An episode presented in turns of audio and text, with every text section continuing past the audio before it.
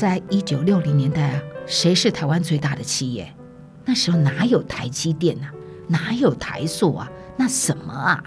台糖，台糖是台湾的最大企业。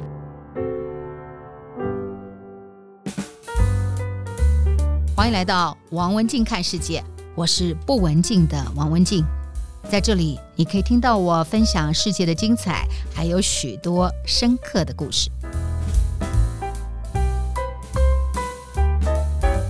夏天到了，今天我们来谈谈的，在台湾看到世界之最的主角是甘蔗，是蔗糖。你知道吗？曾经台湾的蔗糖哦，是全世界的第三大糖业的生产国。到底这个事情是怎么发生的？那么这个发生之后，历经了多少年，产生了怎么样兴盛、繁荣跟衰败的故事呢？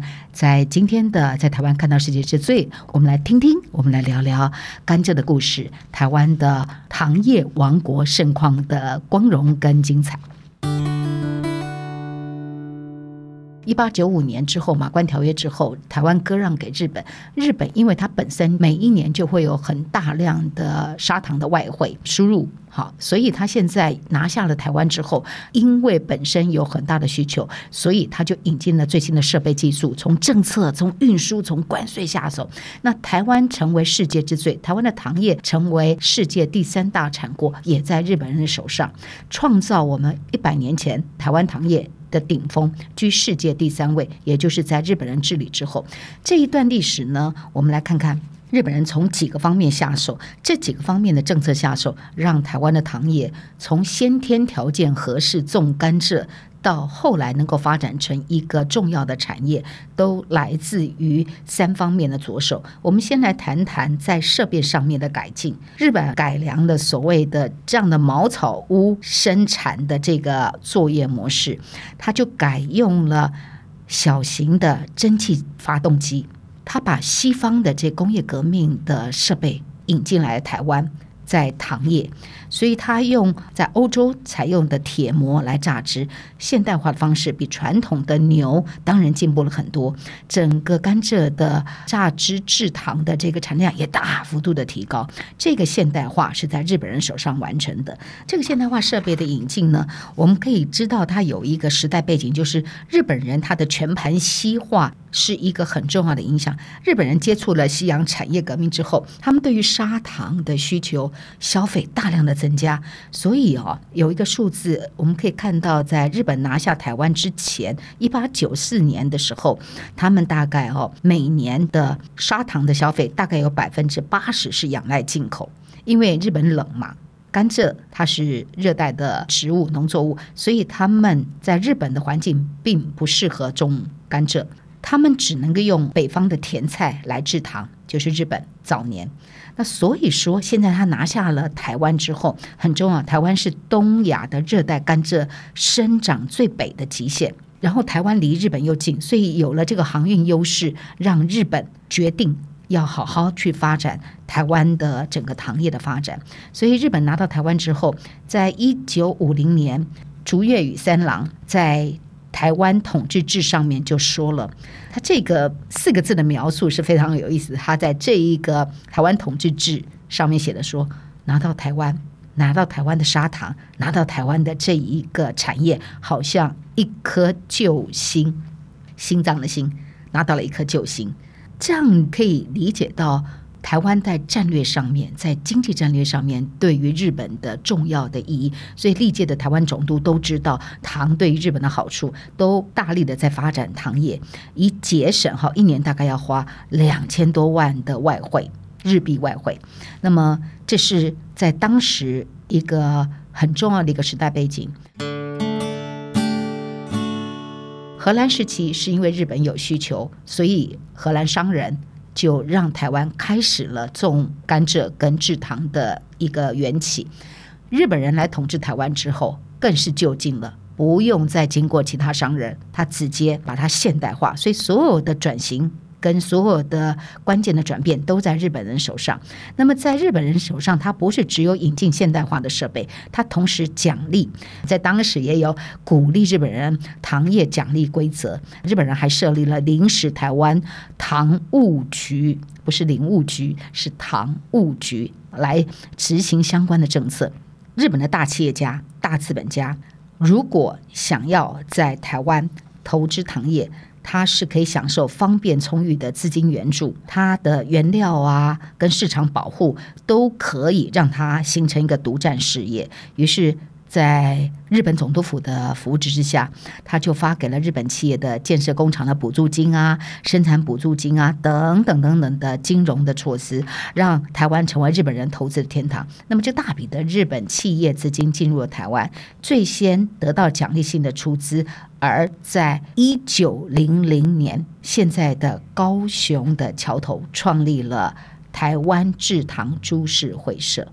这个台湾制糖株式会社，它的补助的资本金额就高达了日币一百万元，就在一百年前，一百万日币。那么，这个一九零零年在高雄桥头创立的台湾制糖株式会社，这一家企业是什么呢？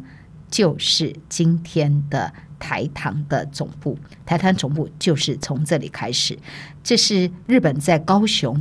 桥头设立的第一座机械制糖厂，颠覆了台湾糖业的生产方式。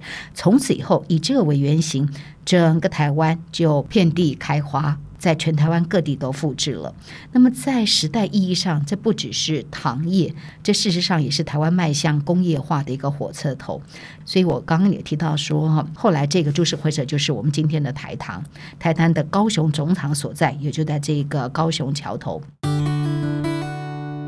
我们刚刚提到了南台湾的气候给了热带甘蔗非常好的一个生长环境，也补足了日本帝国的农作的整个版图的缺块啊。时间到了第三个阶段，也就是说，日本战败之后，由中华民国政府接管之后的台湾，台湾的糖业又进入了一个怎么样的一个状况呢？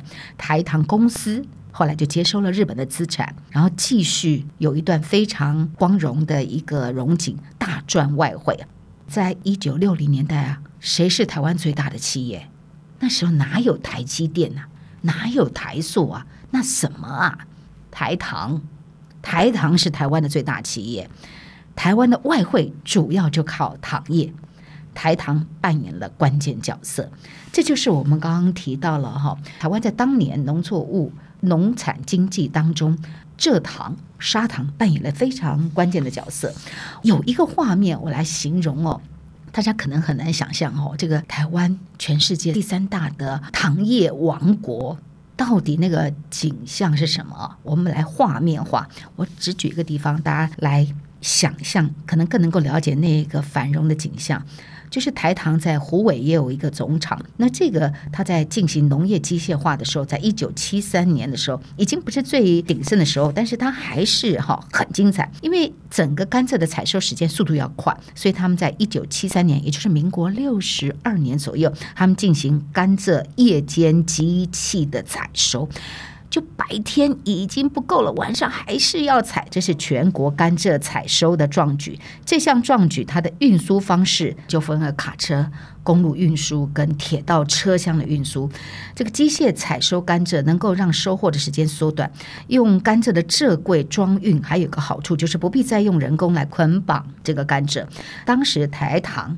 台湾糖业公司台糖拥有二十几个糖厂，它有四万多公顷的自营的农场，它在全台湾有三千公里的糖业铁路糖铁，它有一万六千名员工哦，它的运输铁路糖铁有三千公里，员工有一万六千人，农场有四万多公顷。糖厂有二十多个工厂，所以在制糖的时候是非常非常非常非常的忙碌的。工厂里的机器整天是日夜不停的，所以他们一天呢，大概总产总要压制量是六万多吨，每年的年产量可以达到九十万吨。在这个状况之下，它是在全世界仅次于古巴跟巴西，拥有最大国际市场的地方。这就是我们刚刚提到的说，我们采糖的糖业。让台湾跃上国际，在当时扮演的非常关键的角色，就是进入中华民国台湾台糖时期，都还维持了相当的一段繁荣的时期。我们可以在台糖的糖厂甘蔗所在之地，我们可以看到那个繁荣繁忙的那个景象，非常的精彩。那么后来到底发生什么事呢？当然，现在台湾最大的企业不再是台糖了，我们可以看到。到了一九六零年之后呢，随着台湾经济结构从农业转型到工商业之后，在国家的政策上面啊，产业的这个地位也开始走下坡，再加上外部的环境，国际的糖业的低价低迷了，这个跟我们很多的产业如出一辙，碰到同样的问题。糖业在台湾生产成本过高，所以逐渐走走向没落。尤其我们加入了 WTO 之后，进口糖更便宜啊。既然进口糖便宜，我们为什么要自己做呢？所以台糖的三十多座的糖厂，在一九九零年到二零零五年之间就陆陆续续的关闭。我们刚刚说最辉煌的时候是一九五零年到六零年代，台糖是台湾最大的企业。大约在三十年之后，也就是一九九零年到二零零五年之后，一一的关闭。后来这些糖厂就转型为观光，目前只剩下虎尾。跟台南的善化的糖厂还在运作。那我们刚刚提到说，哈，糖厂陆陆续续关闭之后，就转型为观光发展。糖业的铁路哦，叫糖铁，我也叫做五分车。我们刚提到全盛时期大概有三千公里，它深入了大大小小的乡镇哈，连接了台铁没有办法到达的地方。它作为一个支线的补助，它除了载甘蔗啊，也能够载客人。现在成为了观光列车。那么目前呢，还想要看到运甘蔗的火车，那么就只有在我们刚刚说的虎尾的糖厂，还有台南善化的这个小火车，还有在运甘蔗。这是我们在谈到台湾的经济发展当中，从和治时期开始，在日据时期发扬光大，成为世界第三大产国。那么，这个糖业它不单是在经济的影响有很深入的影响，同时对于南台湾就是甘蔗制糖的大本营台南来讲，也影响了他们的饮食文化。我们刚刚说哈，日本糖是很贵的，它要靠进口的。但是对于南台湾人不一样啊，这糖我们就到处都是嘛，因为我们的天然环境就很合适种甘蔗的。如果你稍微注意一下台南小吃的话，或是台南道地的美食的话，它的饮食当中是略偏甜的，因为糖就是他们饮食文化当中很休戚相关的一环。虽然今天谈的是一个农作物，一种植物，谈的是一个经济。但是这个经济影响了后来台湾的整个国家的发展，也影响了南台湾的饮食文化。在今天从台湾到世界穿梭四百年的这一个植物跟产业，台湾的甘蔗世界第三的这一段历史，喜欢吗？你有曾经有一些台糖铁路的这些文化的记忆呀？也欢迎在我的 FB 王文静看世界。把照片可以 po 下来，我们一块来分享那一段精彩跟美好。我是王文静，我是好奇的王文静，心里住了一个好奇的小青蛙。在今天在台湾看到世界之最，跟大家分享的是台湾的世界之最甘蔗。我们下次再见喽！这就是今天的节目内容，希望您喜欢。如果想听到更多有意思的节目，别忘了订阅和分享王文静看世界 Podcast。如果你是用 Apple Podcast 收听，也请你给我五颗星的评价或者留言给我。我是不文静的王文静，我们下次再见。